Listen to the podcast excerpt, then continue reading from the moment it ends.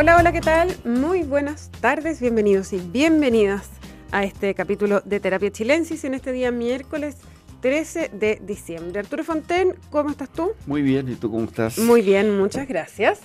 Está con nosotros desde París don Noam Titelman. ¿Cómo estás, Noam? Hola, muy bien, bien, ustedes. ¿Preparando la Navidad? Así es, una Navidad nevada, como, como las del hemisferio norte, que, que son como las películas. Está bien bonito. La comida, acá comen para invierno una especie de queso, es como una proboleta, pero un queso gigante que van cortando pedazos que se van derritiendo sobre el fuego. Me parece que también tiene origen suizo. ¿Como un fondue? ¿Así? Es como una especie de fondue, ¿sí?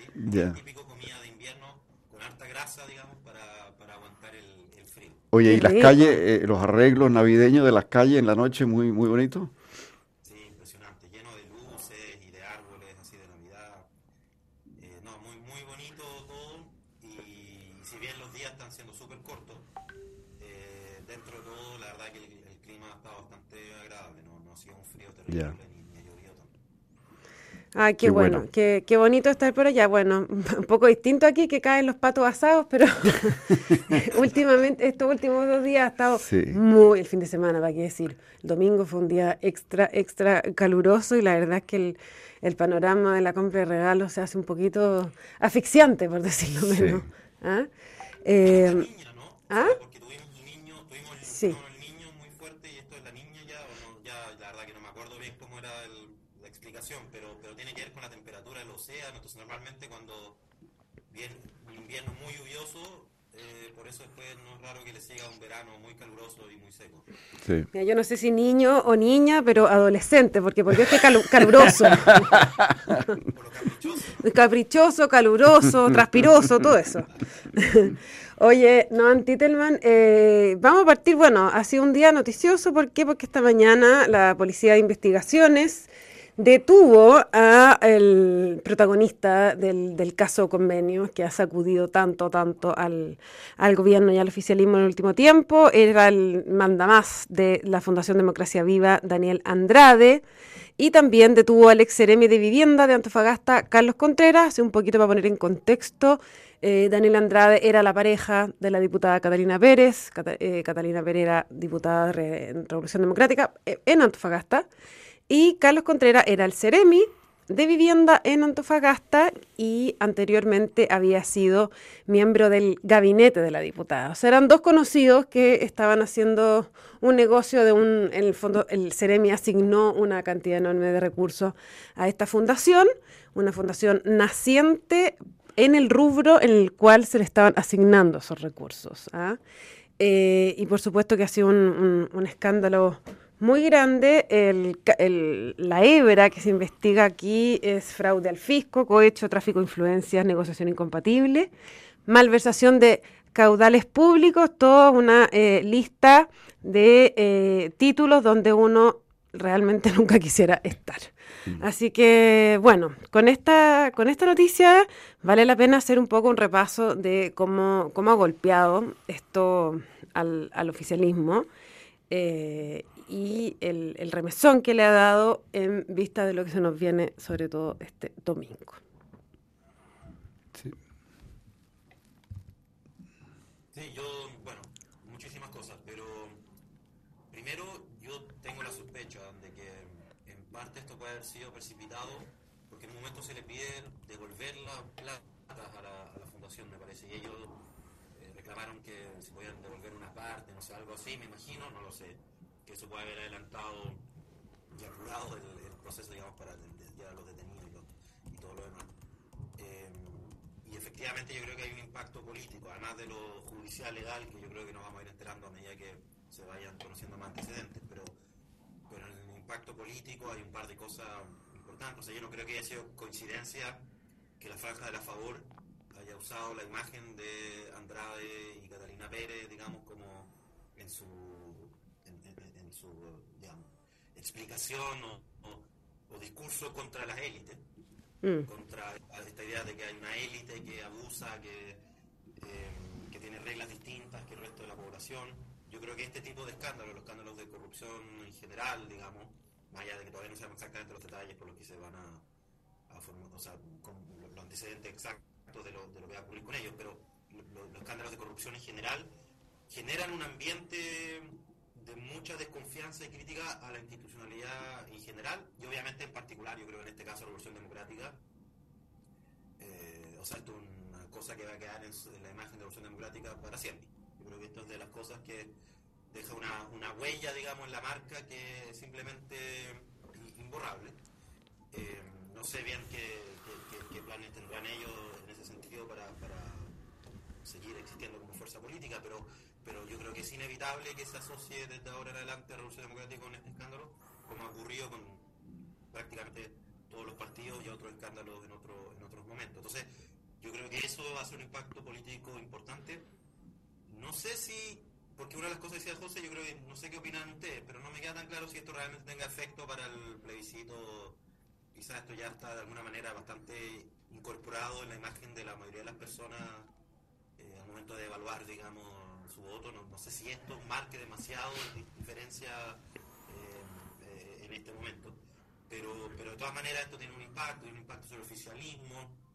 Yo creo que además en paralelo a esto está la discusión sobre la, la, fusión de los partidos del Frente Amplio.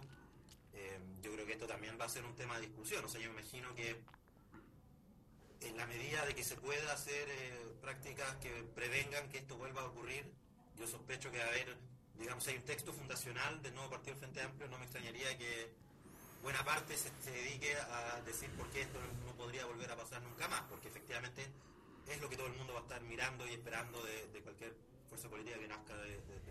Claro, pero el, punto ahí, eh, eh, el punto ahí, Noam, es que el nunca más, sobre todo en política y en asociaciones, partidos y todo, que tienen demasiadas personas, eh, pareciera hoy día ser algo como una cosa muy difícil de, suscribir. O sea, una promesa muy difícil de cumplir, porque justamente el, el, defraudamiento del, no es la fe pública, o, quizás sí, pero al menos de esta ilusión de, eh, del Frente Amplio tiene que ver con que eran los que nunca les iba a pasar algo así.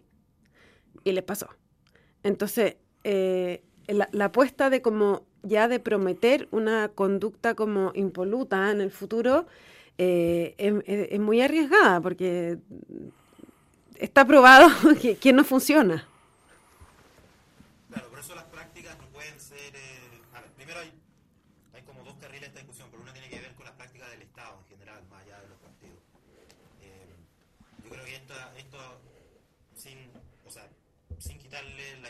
la parte penal, legal, hay también un tema de movilización del Estado, o sea, no creo que sea de coincidencia que muchos de los escándalos en general que hemos tenido de corrupción o de, o de vínculos ilegales, digamos, entre dinero y Estado han sido a nivel descentralizado. Ha habido también a nivel central, pero, pero sobre todo en gobiernos locales, regionales, Ceremi, em, y yo creo que tenemos un problema estructural de nuestro Estado. Es una reforma concreta que se podría entrar a discutir, pero tiene toda la razón José que eh, hablar es barato, digamos, ¿no? Y, cuando se frauda la fe pública no, no es algo que se recupere con mucha facilidad y quizás sea imposible recuperar.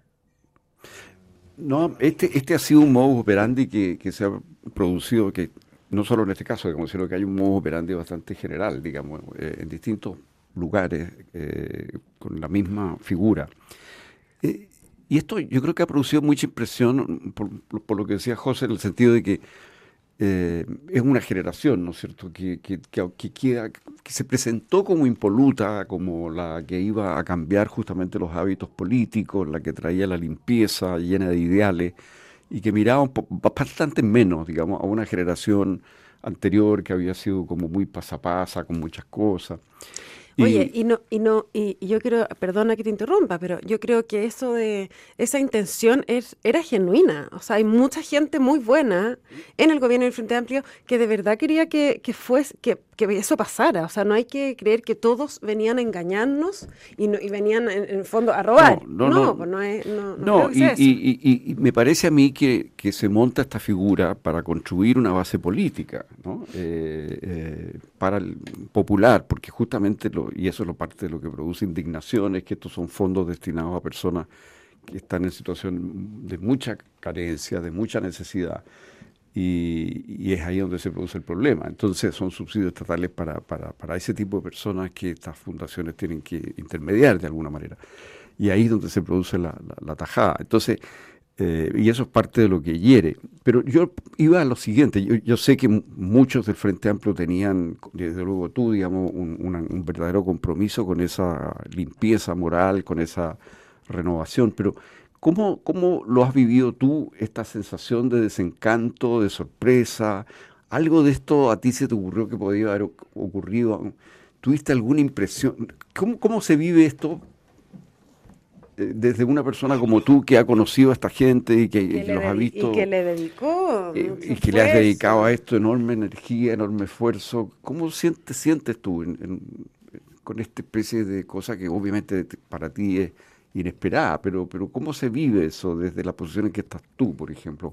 O amigos tuyos que, que también deben estar profundamente sorprendidos con eso. Frustrados también, ¿no? Bueno, mi, en mi época más activa en la política, hace muchos años atrás, eh, cuando yo era joven e idealista, la verdad que era un momento bien distinto porque era un pequeño grupo, sin poder, sin casi nada de recursos, me recuerda, había un autor que decía que eh, la política más bonita es la política pequeña, pero cuando se lleva a escala siempre es horrorosa. Eh, y, esa, esa, pequeña política bonita, cuando se lleva a escala, siempre se vuelve horrorosa. Eh, y yo creo que es verdad que, hay una cierta posibilidad de, idealismo que, llegar al poder te obliga a confrontar con, con la realidad. Y en ese sentido, yo creo que eso es lo que lo que colapsa, digamos, con, todo este, y no solo este escándalo, con otras cosas que han pasado también, eh, que es que el límite ¿no? de, hacer política desde la moralidad. Yo quizás alguna vez caí en ese error también con, en, la en el ardor de la juventud, pero, pero yo creo que en general no era mi, estilo. Era, siempre fui bastante fome en ese sentido, eh, y quizás eso me protegió de ser excesivamente moralista. Eh, y, en ese sentido creo que hay una discusión interesante, porque efectivamente si todo esto se trataba de una nueva generación que porque eran otras personas, porque había un cambio de elenco, eh, iba a mejorar las prácticas, por supuesto que eso nunca iba a funcionar. Si solo se trata de cambiar las personas, eh, no, o sea, eso, eso no, no, no, no, es la respuesta a todos nuestros problemas. Y de alguna manera en la política chilena hemos vivido esta misma discusión un montón de veces con distintos niveles, distintas expresiones. Yo creo que fue un poquito también la esperanza que hubo en su momento con los movimientos independientes, eh, en fin, que es la idea de que si uno cambia a las personas, con eso se resuelven todos los problemas de la política. Y yo creo que esa desilusión es muy sana, o sea, en, el sentido de que eh, no hay que creer en esa, en esa fantasía, digamos, de que solamente cambiando a las personas se resuelven todos los problemas, pero el problema, o sea, el siguiente paso es que no nos podemos quedar ahí nomás, o sea, no, ¿Qué se hace entonces si es que no basta solamente con cambiar las personas? Y, yo creo que ahí es donde está la pregunta por las prácticas. Eh, ya han habido un, montón de referencias similares, discusiones parecidas eh, en torno a distintos escándalos que hemos vivido, no solo en Chile en realidad, en, el mundo con estos tipos de problemas. Y en general la respuesta parece ser que eh, hay que encontrar mecanismos en los que una parte importante de los recursos del poder del Estado esté profesionalizada, tenga eh, cierto nivel de estabilidad, no, se perciba como un botín del gobierno de turno, eh, que haya cierto tipo de espacio de resguardo entre el gobierno central y regional, eh, y que cuando ocurran estos casos de corrupción o de, o de escándalos, que haya una condena por cierto, judicial, digamos, implacable, pero también una, una, o sea, lo peor que puede ocurrir es que esto se empiece a normalizar, digamos, ¿no? Que, yo creo que también empieza a ocurrir que, que cuando son todos corruptos, o ese es el discurso, digamos, ¿no? Todos son iguales, todos son corruptos, entonces nadie es mejor y por lo tanto todo da lo mismo. Y, muchas veces el resultado de eso es que surca... No, eso es muy peligroso. Ahora, dime una cosa, no, eh, un poco en torno a la misma idea. Eh, el, decano de la Facultad de, Economía y Negocios de la Universidad de Chile, en un discurso que ha sido muy comentado, eh, dijo que esta era una generación que lo había tenido todo y lo había perdido todo. Se refería a la generación del Frente Amplio, a la generación del presidente Boric. Eh, ¿cómo, ¿Cómo reaccionas tú a esa frase? Sí, me, parece extraño. Primero, ¿en qué sentido lo tuvo todo? O sea, de haber llegado al gobierno, me imagino, y efectivamente llegó al gobierno, o sea, fue muy exitosa en ese sentido. Eh, ¿En qué sentido lo perdió todo? En fin, de verdad que en la, los debates de la izquierda, la centro izquierda, los últimos 20 años está intoxicado por estas discusiones generacionales que son, o sea, realmente uno los raspa un poco, trata de meterse un poco más en profundidad y yo tengo la impresión de que dicen muy, muy poco, o sea, realmente, además, esta, incluso esta división generacional es discutible, ¿no? También hay juventudes en el partido, en los distintos partidos de la, de la desconcertación. Unos amigos me decían, por ejemplo, la juventud socialista ha ido creciendo un montón en distintos espacios. O sea, este, estas discusiones generacionales yo tengo la impresión de que son tremendamente improductivas y, si bien creo que es absurdo negar la existencia de generaciones, o sea, existen las generaciones, yo creo que uno de los mayores desafíos que tienen la izquierda y la centro izquierda hoy en día es dejar de hablar de la generación. O sea, yo creo que se ha vuelto un lastre que, que no permite dar discusión en serio, por ejemplo, sobre cómo evitar los casos de corrupción, ¿no? O sea, es como desviar la pelota hacia la discusión generacional de una manera de no tener que, primero, castigar a los que hay que castigar, digamos, pero segundo, además, hablar de las reformas en términos de prácticas y de funcionamiento del Estado, de los partidos políticos. Yo creo que una crisis del, del sistema de partidos políticos tiene muchas expresiones. Y por cierto, una de las expresiones es que en la medida en que se pierde la capacidad de los partidos de movilizar a partir de ideología, programa, eh, proyectos de país, el caudillismo y digamos, las prácticas clientelares están a la vuelta de la esquina. Y en sus versiones más terribles, bueno, en América Latina conocemos un montón de sistemas de partidos colapsados y que son sustituidos, digamos, por este tipo, este tipo de prácticas que yo creo que de alguna manera es lo que estaba anticipando, según los antecedentes que tenemos hasta ahora, lo que ocurrió con Democracia, Democracia Vida, que era una especie de, de paso hacia una forma de hacer política anclada en entrega de recursos. Claro, pues, era el, germen del clientelismo organizado, digamos, el clientelismo institucionalizado. Oye, bueno, eh, no sé si tuviste ayer la, la oportunidad de escuchar el programa, ¿no? Pero tuvimos aquí conversando con nosotros a Axel Kaiser, que quizás podría ser las, antípodas de esto. Eh, Axel Kaiser eh, había estado el fin de semana, bueno, hablamos con él desde Buenos Aires, pero había estado con Milei, de quien es amigo, hablaba de Javier, ¿ah? como todos los que hablaban de Gabriel al principio. Eh, hablaba de Javier, eh, dice que, bueno, que Milei le había pedido su libro, de ahí había nacido una amistad, etcétera, etcétera. Pero me eh, llamó mucho la atención al final que él dice como que, las ideas de la libertad, que le llaman ellos, y esta, como, esta ideología libertaria, tienen muchísimos adeptos y es justamente lo contrario al clientelismo, al padre Estado resolvedor de todo, y que ha pegado, según él dice, muy, muy fuerte en los jóvenes, que en Chile tiene muchos seguidores, muchos, dice millones incluso habló. Eh, y de hecho, él mismo decía que mm, que si Mateo Cast, que eventualmente serían los próximos presidentes de Chile, no podían llevar a cabo este programa en que las ideas de la libertad estuvieran sobre la mesa, él no descartaba que una persona como él encarnara una propuesta de el, periodo siguiente. Pero no solo eso, lo que él dice es que, eh, pero esto no sería como mi ley, porque Argentina no está con los problemas de delincuencia que tiene Chile. Más bien lo que él plantea es un modelo cercano a Bukele, ¿cierto Arturo? Eh, Mencionó a Bukele. Ah, sí, eh, dijo, o sea, aquí hay que poner mano dura, que... Entonces, eh, bueno, te planteo todo esto porque, porque en el fondo, eh, como todas las cosas de la historia de la vida, esto es causa-consecuencia, ¿no? entonces, ¿cómo se, ¿cómo se evalúa que una ¿Cómo podemos ver que una generación que tan rápido levantó, votó, llevó un presidente a, eh, a, una persona joven a la presidencia de la República con mucha fuerza, eh, hoy día esté pensando en algo tan, tan, tan radicalmente diferente? Sí, yo, a ver, primero, sobre mi ley, me parece interesante porque mi ley es una figura inusual en las derechas latinoamericanas.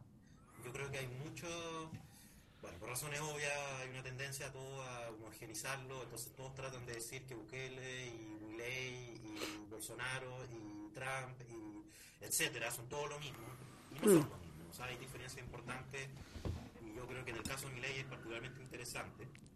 Yo creo que la figura de Milley mucho respeto a la candidatura o la potencial candidatura de Kaiser, yo creo que no tiene nada que ver con la figura de Kaiser, más allá de que compartan el discurso libertario. Yo creo que a mi ley es imposible entenderlo sin verlo en su discurso anticasta, una, una especie de liberalismo o de, anarcocapitalismo popular, digamos, eh, anti, anti élite en, distintas versiones. Entonces, hace poco casi decía que la minoría discriminada en Chile era los ricos o, ese tipo de discurso muy alejado del tipo de discurso que levanta eh, mi ley. Entonces, yo, yo tendría distinciones ahí. Entiendo que si además quiere compararlo con Bukele, es también muy distinto Bukele a mi ley. Entonces, hacer esos paralelos yo creo que, como todas comparaciones, a veces sirven para nombrar algunas cosas, pero a veces oscurecen otras. Entonces, tendría cuidado con meter en la misma bolsa a todos los líderes de, de, derecha dura o estas nuevas derechas que han emergido en América Latina y el mundo como si fueran exactamente iguales.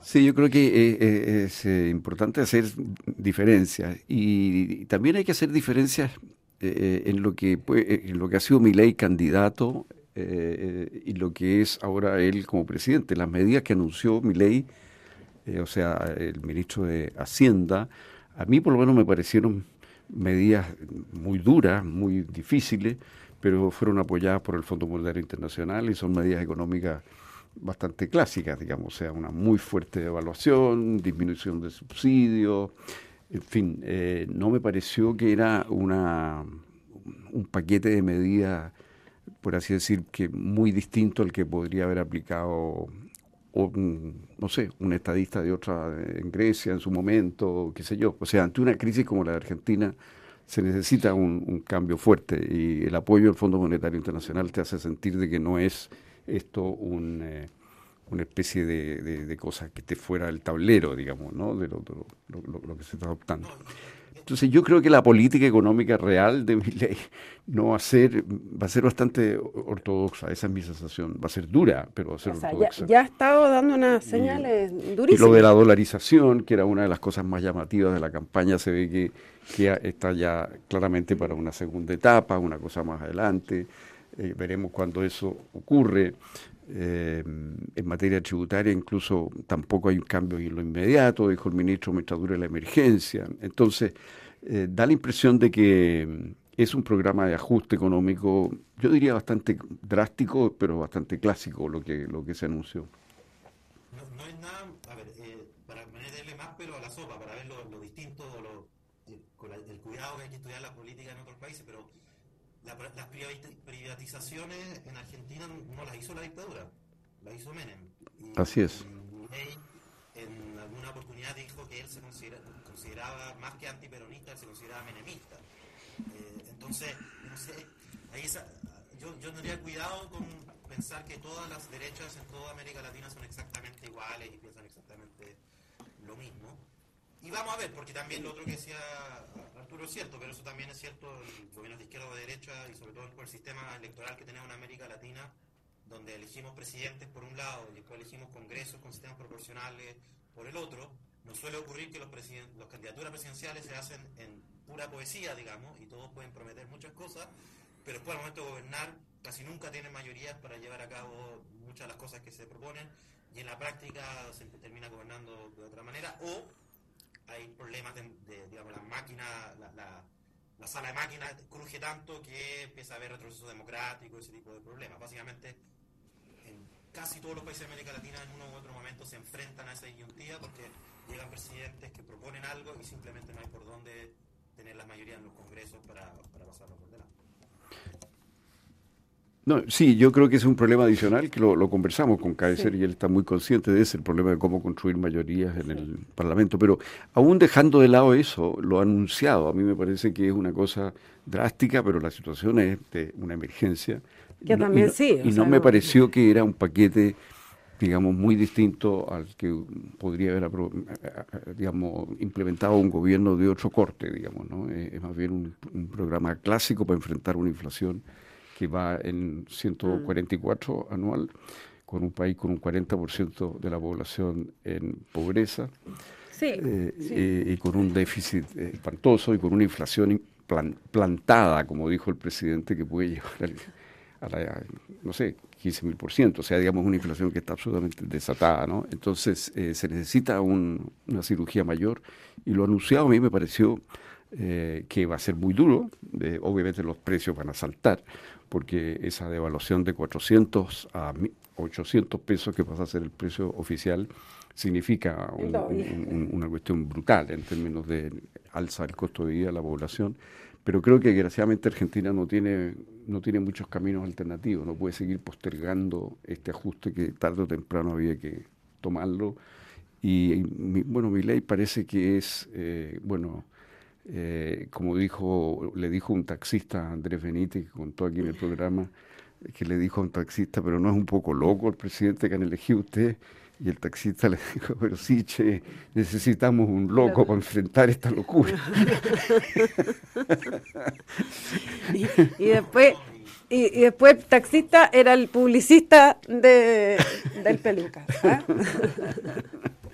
que en Argentina tuvieron a un presidente que decía que era fome, que ese era su mejor atributo, y ahora tienen uno que puede decir que su mejor atributo es ser un poco loco.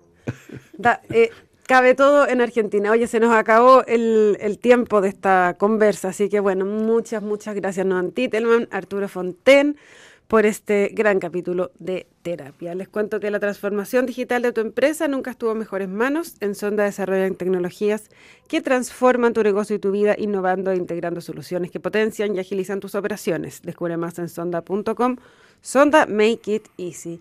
Quédese con nosotros porque a continuación información privilegiada al cierre y luego sintonía crónica debut junto a Bárbara Espejo y Francisco Aravena. Que estén los dos muy bien y a todas y todos los esperamos mañana con más terapia. Buenas noches. Buenas noches.